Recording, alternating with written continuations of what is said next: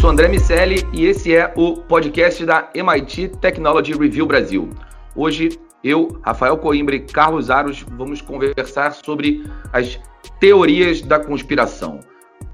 Nossa conversa vai ser baseada no artigo da Technology Review americana, que já está disponível no nosso site aqui na Technology Review Brasil, que é Como Conversar com Teóricos da Conspiração e ainda assim ser gentil.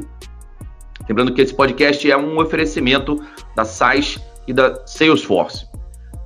O artigo começa citando exemplos de teorias da conspiração relacionadas ao coronavírus e o Bill Gates, as antenas de 5G e suas milhões e milhões de visualizações em diversas redes sociais.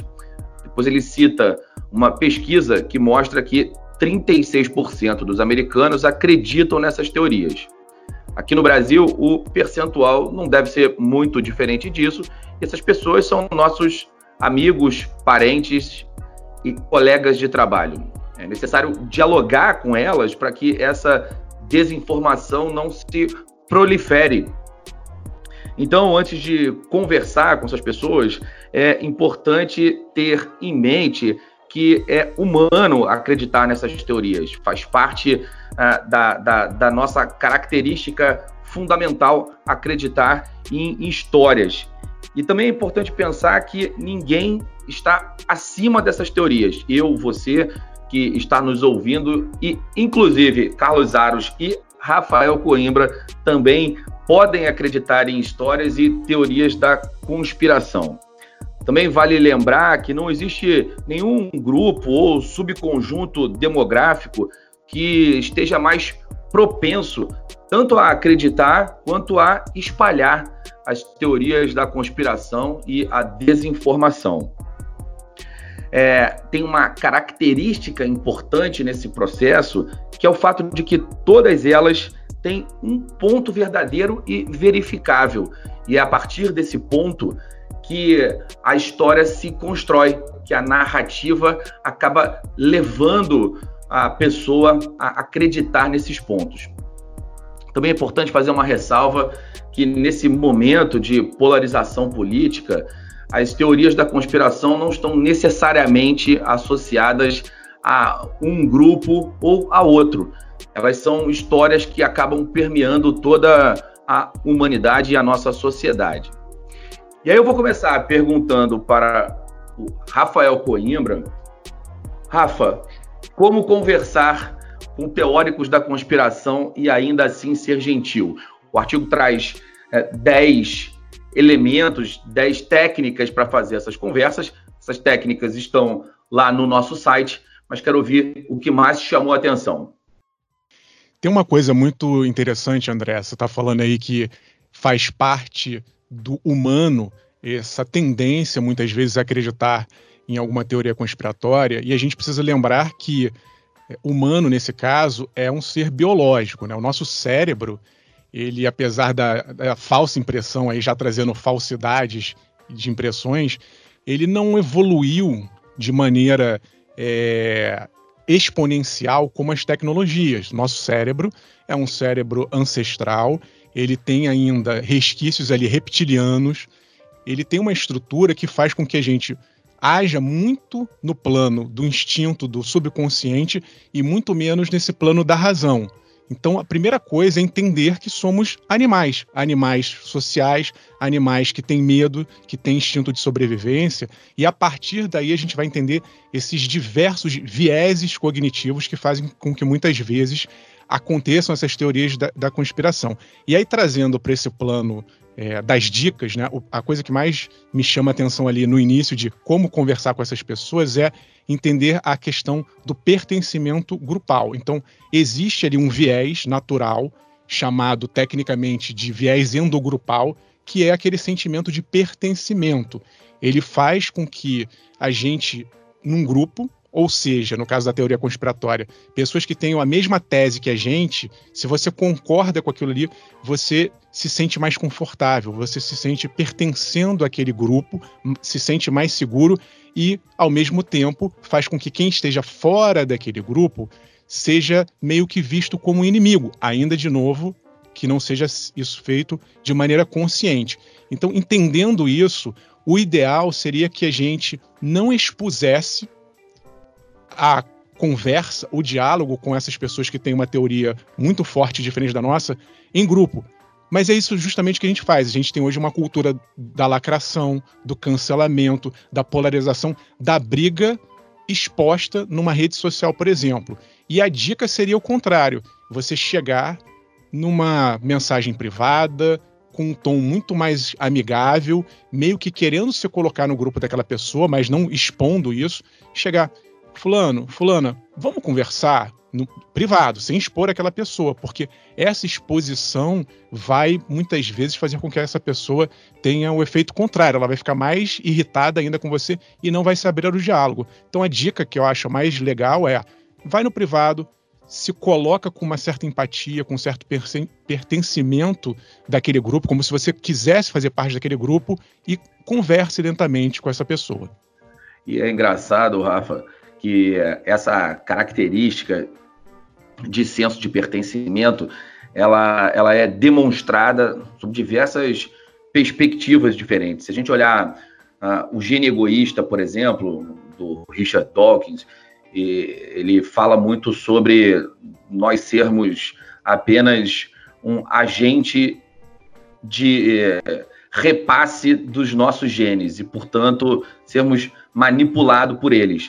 Esse senso de pertencimento, em, em última instância, é aquele que é, aumenta a, a, nossa capacidade de reprodução, porque um elemento é, social que não faz parte de nenhum grupo é, um, em tese, um elemento menos propenso a perpetuar os próprios genes. Então, é sim uma característica que, que é, tá, está gravada no nosso uh, inconsciente e, e, portanto, acaba nos manipulando sob diversas perspectivas e, e, faz com que muitas vezes a gente abra mão das nossas próprias verdades uh, e acabe sendo levado por essas ideias. Essa conversa uh, pessoal, ela permite que você faça contrapontos sem que a pessoa que é, vá, vá sofrer ou que vai estar é, exposta a esses seus contrapontos, ela se sinta diminuída perante o grupo, porque essa percepção de diminuição acaba gerando o um efeito reverso, faz com que é, os argumentos deixem de ser ouvidos e a conversa passe a ser simplesmente uma briga por posição e não mais pela ideia propriamente dita. Vira uma, uma simplesmente é, uma, uma guerra de marcação de posições sociais acima de tudo. Só complementando, André, trazendo por um viés cognitivo que não está no artigo, mas que eu acho interessante, que é exatamente esse que você falou, mas para quem quiser depois dar uma procurada, ele chama o efeito backfire. É como se fosse o tiro saiu pela culatra. Então, muitas vezes, quando a, a, nossa crença é desafiada, a gente, dependendo da forma como ela é desafiada, ela reforça ainda mais a nossa crença sobre aquilo. Então, em vez de você demover a pessoa daquela falsa crença, você acaba reforçando a, aquele arraigamento em cima de uma ideia. Esse é outro viés cognitivo que a gente tem que prestar atenção. É, faz, faz muito sentido. Aros, e você, cara? Qual, qual ponto te chamou a atenção? Eu gosto daquele fragmento de verdade que sempre tem em toda teoria conspiratória, né? Eles vão buscar pedaços de um artigo, vão buscar a fala de algum especialista, muitas vezes fora de contexto, muitas vezes sem qualquer outra evidência é, verdadeira, além daquela única frase que sustenta a teoria. É, e ela está sempre ancorada, está sempre amparada nesse tipo uh, de dado que faz com que ela seja, é, vamos dizer assim, o único núcleo da verdade dentro da, da teoria. E isso entra naquela história, não é, de que algo repetido incessantemente se constrói como uma verdade. Mas também tem muito a ver de algo que a gente vem experimentando enquanto sociedade, que é a preguiça cada vez maior das pessoas em entenderem de fato o que está acontecendo, mergulharem um pouco mais nos assuntos, é, sair da borda e, de fato, é, profundo e, e entender é, o que, que, é o 5G, né, por exemplo.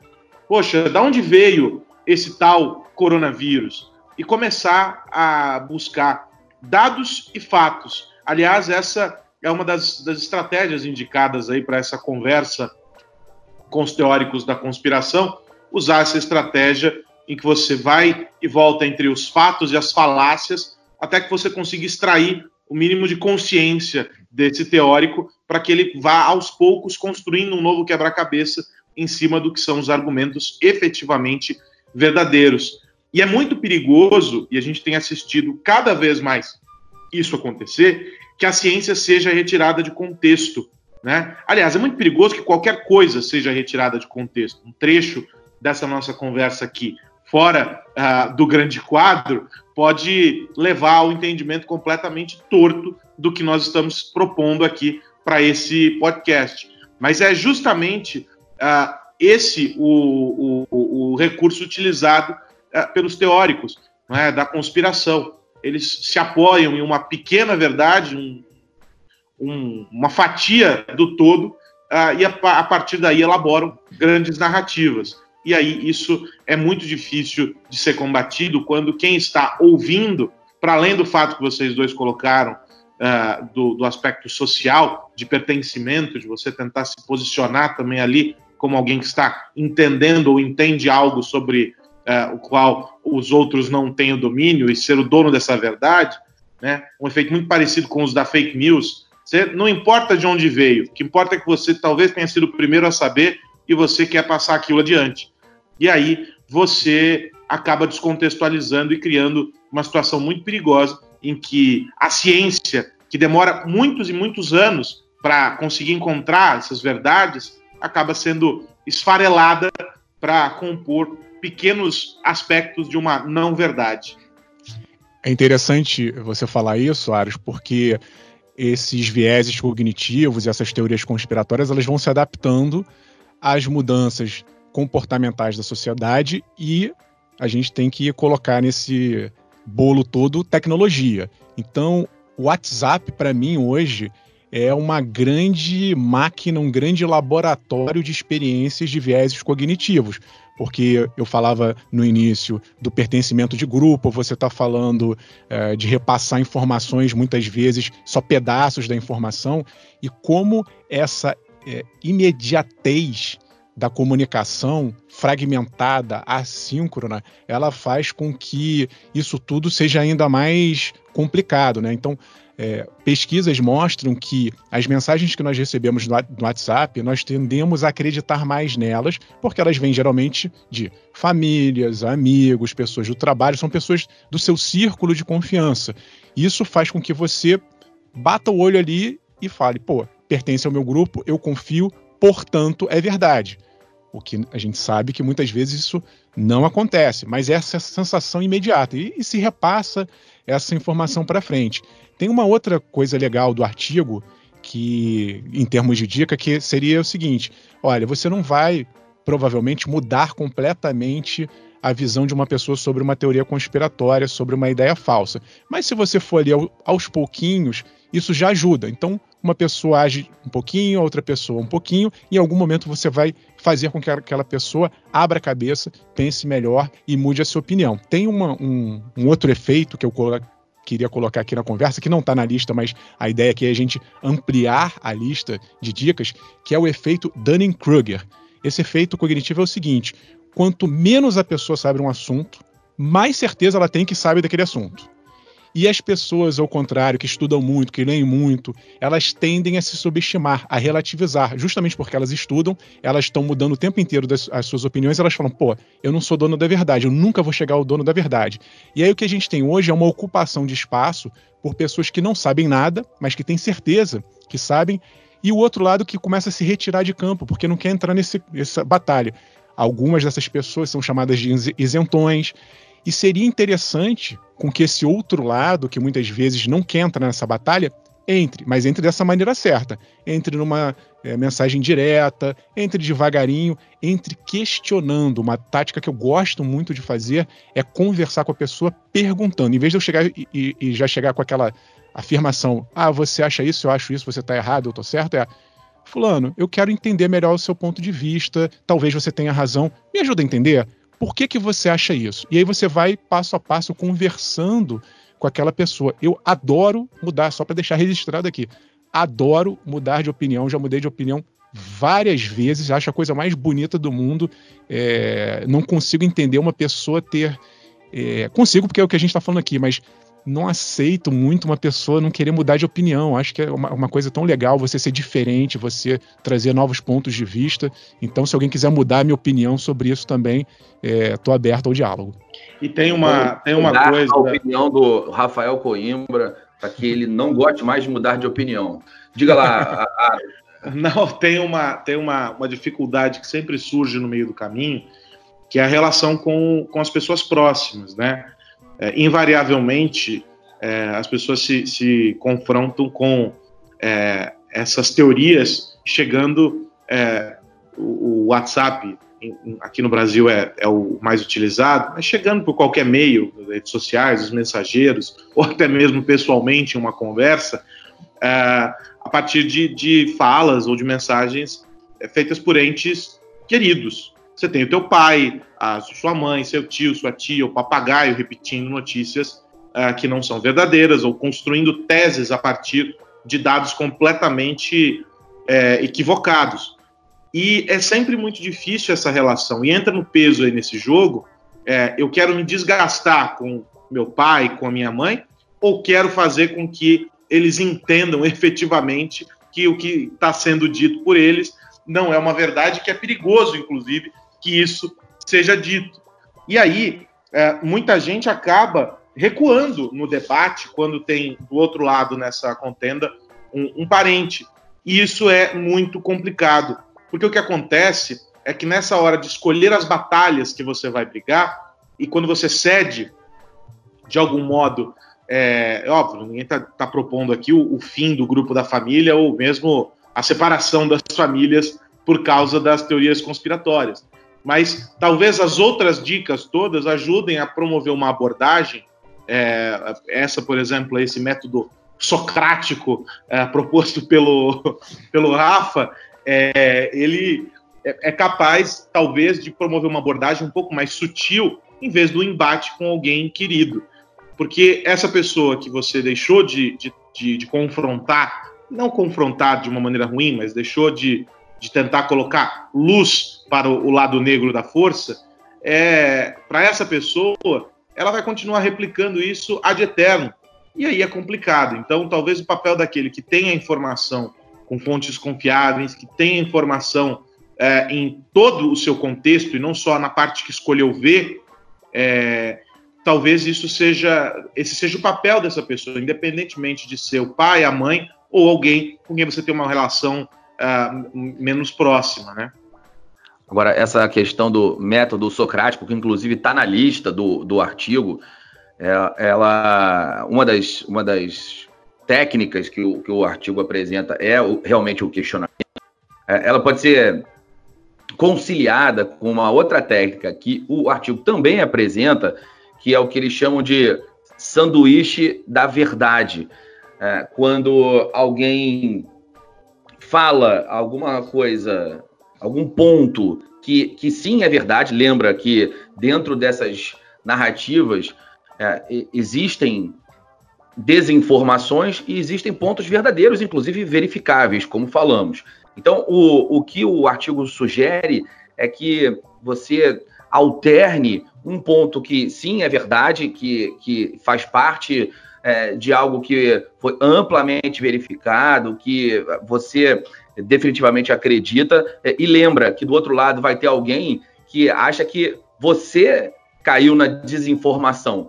Então, vocês têm pontos em comum e vocês têm divergências. Então, quando é, você apresenta os seus argumentos com alguma, algum ponto que é verdade para você, na sequência, um, um outro ponto que para você não é verdade, e depois você volta para um ponto que é verdade para você, a, a, pessoa tende a fazer um, um, bloco único de informação, e esse bloco é, pode acabar é, servindo de argumento suficiente para que ela acredite na sua narrativa. É, essa, essa história do embate é importante porque é, o teórico da conspiração do outro lado acha que você é um teórico da conspiração. Então é, é, é, é mais ou menos o mesmo, o mesmo processo de uma negociação. E, portanto, aquelas técnicas de negociação se aplicam aqui também. É, ancoragem, por exemplo, né, quando você pega um ponto e coloca e coloca como um ponto comum e a partir dali tende a, a aproxim, tenta aproximar o outro lado para esse para esse teu ponto é uma técnica também existe um efeito chamado efeito von Restorff que fala sobre é, um efeito de isolamento, na verdade.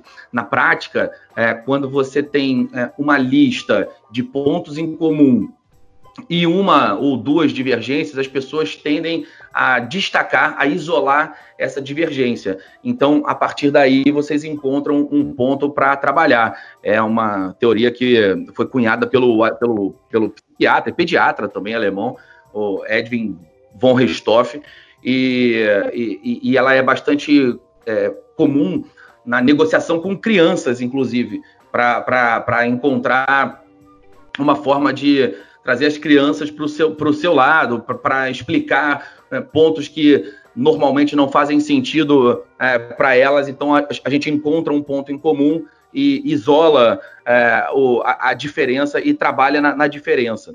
É, essas são, são a, práticas de negociação que, que servem facilmente para essa busca de obtenção de consenso. Bom, o fato é que cada vez mais precisaremos dialogar com teóricos da conspiração e essas técnicas vão ser cada vez mais importantes para que a gente viva em sociedade e viva em paz. Virar a chave aqui para as notícias da semana e quero lembrar mais uma vez que esse podcast é um, um oferecimento do SAIS e da Salesforce e quero perguntar para o meu amigo Carlos Aros o que ele trouxe para a gente essa semana. Ah, essa semana é a semana dos hackers e eu quero fechar uh, esse nosso papo aqui olhando para o que aconteceu na semana que passou, projetando esta semana que se inicia Talvez nessa semana aqui a gente ainda não tenha respostas objetivas, mas com certeza os episódios é, anotados na semana que passou é, servem de lição para empresas, para autoridades e também para é, os cidadãos comuns que estão conectados diariamente. Né? O Twitter sofreu um, um, um ataque hacker coordenado muito provavelmente porque alguém de dentro facilitou o acesso eh, e permitiu que eh, várias contas de figuras importantes eh, fossem acessadas, ao mesmo tempo em que o governo do Reino Unido, por meio do órgão que monitora a, a segurança cibernética, divulga a ação de um grupo já velho conhecido também daqueles que acompanham segurança cibernética, a gente divulga que esse grupo é, estava tentando roubar informações de centros de pesquisa que estão trabalhando no desenvolvimento de vacinas contra uh, o coronavírus. São dois episódios que, para mim, uh, se aproximam no impacto que podem ter uh, na sociedade, porque a gente está falando primeiro de uma plataforma que é não só a caixa de ressonância do nosso mundo, ou seja, tudo que acontece acaba ecoando por lá, mas também porque a partir das coisas que são ditas lá, a depender de quem diz, é, há efeitos no mundo físico. A gente já experimentou situações em que um tweet promoveu oscilações na bolsa, um tweet é, causou demissões de figuras importantes, ou seja, você tem é, um papel muito importante hoje que é cumprido pelo Twitter na nossa sociedade. Ah, e é bastante delicado que tenha sido por meio desse recurso, ou seja, alguém acessando as postagens dentro da plataforma que, e publicando como se fosse o autor daquele perfil, uh, que esse ataque acontece. E do outro lado, uh, esse, a possibilidade de esse grupo estar associado ao governo russo, que não há confirmação ainda, mas para promover esse roubo de informações é, de centros de pesquisa em um momento em que o mundo todo é, trabalha para, de maneira é, coordenada, unindo esforços para tentar é, combater esse inimigo comum que é o coronavírus. Há muitos interesses em jogo. É, a gente teve a oportunidade ao longo dessa semana de ouvir é, especialistas é, falando sobre isso, ler várias análises e tudo mais. E o que fica claro é que cada vez mais essa questão é uma questão de segurança nacional. A guerra cibernética já começou, as empresas já vinham se preparando para ela e agora estão se confrontando de maneira mais evidente uh, com esse problema, e os países também. E aí fico alerta: aqueles países que não estão atentos para isso, o Brasil, por exemplo, definiu há pouco tempo a sua política de cibersegurança, com é, a, algumas questões que foram colocadas no papel, mas que talvez a maior parte delas ainda não tenha sido efetivamente aplicada. É, os países que não estão atentos para isso já estão perdendo essa batalha. E é muito importante que todos fiquem atentos a essa questão. Esse é um ponto que mexe com questões políticas, econômicas e sociais.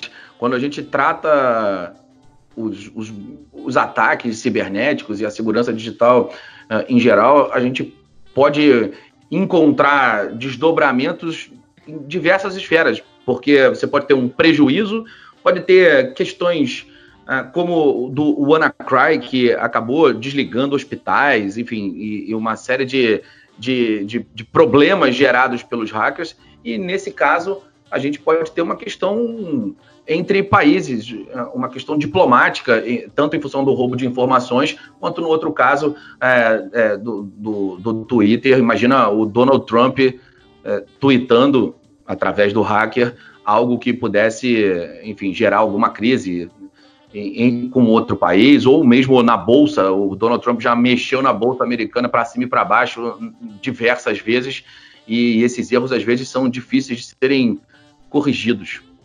Rafa, e você, amigo? O 5G chegou ao Brasil. Será? É. É o que prometem é... algumas operadoras, as grandes operadoras de telefonia do Brasil. Fui questionado essa semana porque Vivo, Claro, TIM é, anunciaram que em algumas cidades vão começar a experimentar o 5G. E aí é que está a grande diferença, né? Porque nós repetimos aqui várias vezes que o leilão de 5G no Brasil talvez aconteça no ano que vem. Portanto, não tem e não terá 5G tão cedo. O que acontece é que as operadoras, né, na, nessa demora do governo de dar o próximo passo e resolver essa questão, começaram a oferecer isso que eles estão chamando de experiência 5G. O que, que é isso? Eles vão usar uma nova tecnologia, que não é a tecnologia do 5G, chamada de espectro dinâmico compartilhado, que vai fazer com que aumente a velocidade do 4G em 10 vezes.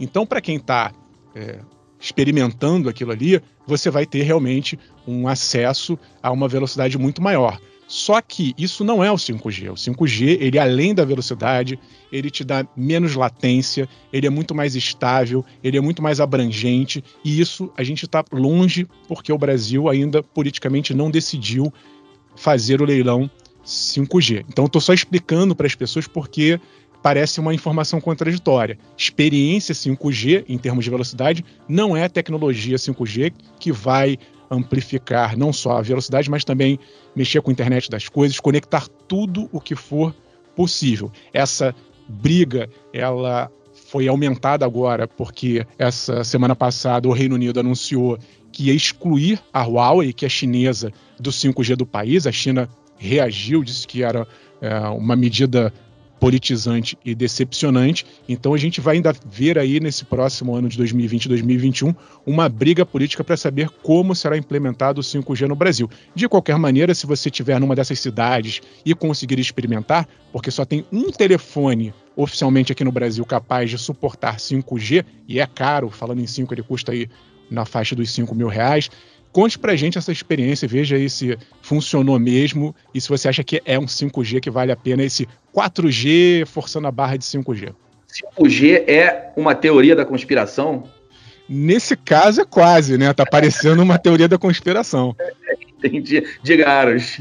Não, eu tenho, eu tenho milhares de ressalvas com, com essas campanhas marqueteiras das operadoras, porque algum, na época do 4G também algo muito parecido foi feito, e isso leva à população o um entendimento de que aquilo ali que se apresenta é efetivamente a tecnologia sobre a qual todo mundo está falando. E não tem nada disso, como o Rafa já explicou.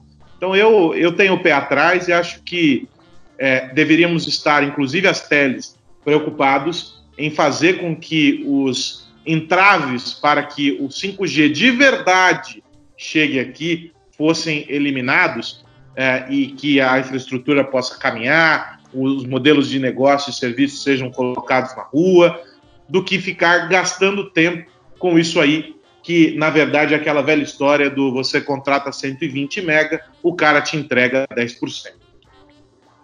Quero reforçar que nosso site www.mittechreview.com.br entrou semana passada e lá você encontra um monte de podcasts, artigos e cada vez mais conteúdo sobre tecnologia, sociedade e negócios.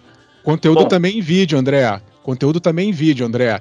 É, sobre essa questão do 5G, tem algumas tecnologias que podem fazer com que esse mundo vire de cabeça para baixo. Estou falando de internet espacial por balões, por satélite.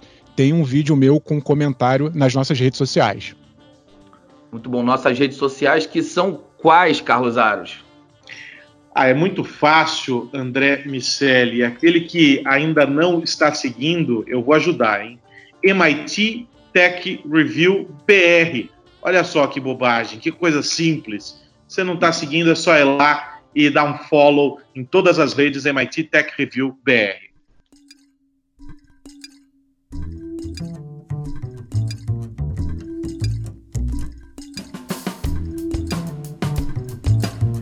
É isso, meus amigos. Semana que vem tem mais podcast da MIT Technology Review Brasil. Um abraço, Carlos Aros. Um abraço, Rafa Coimbra.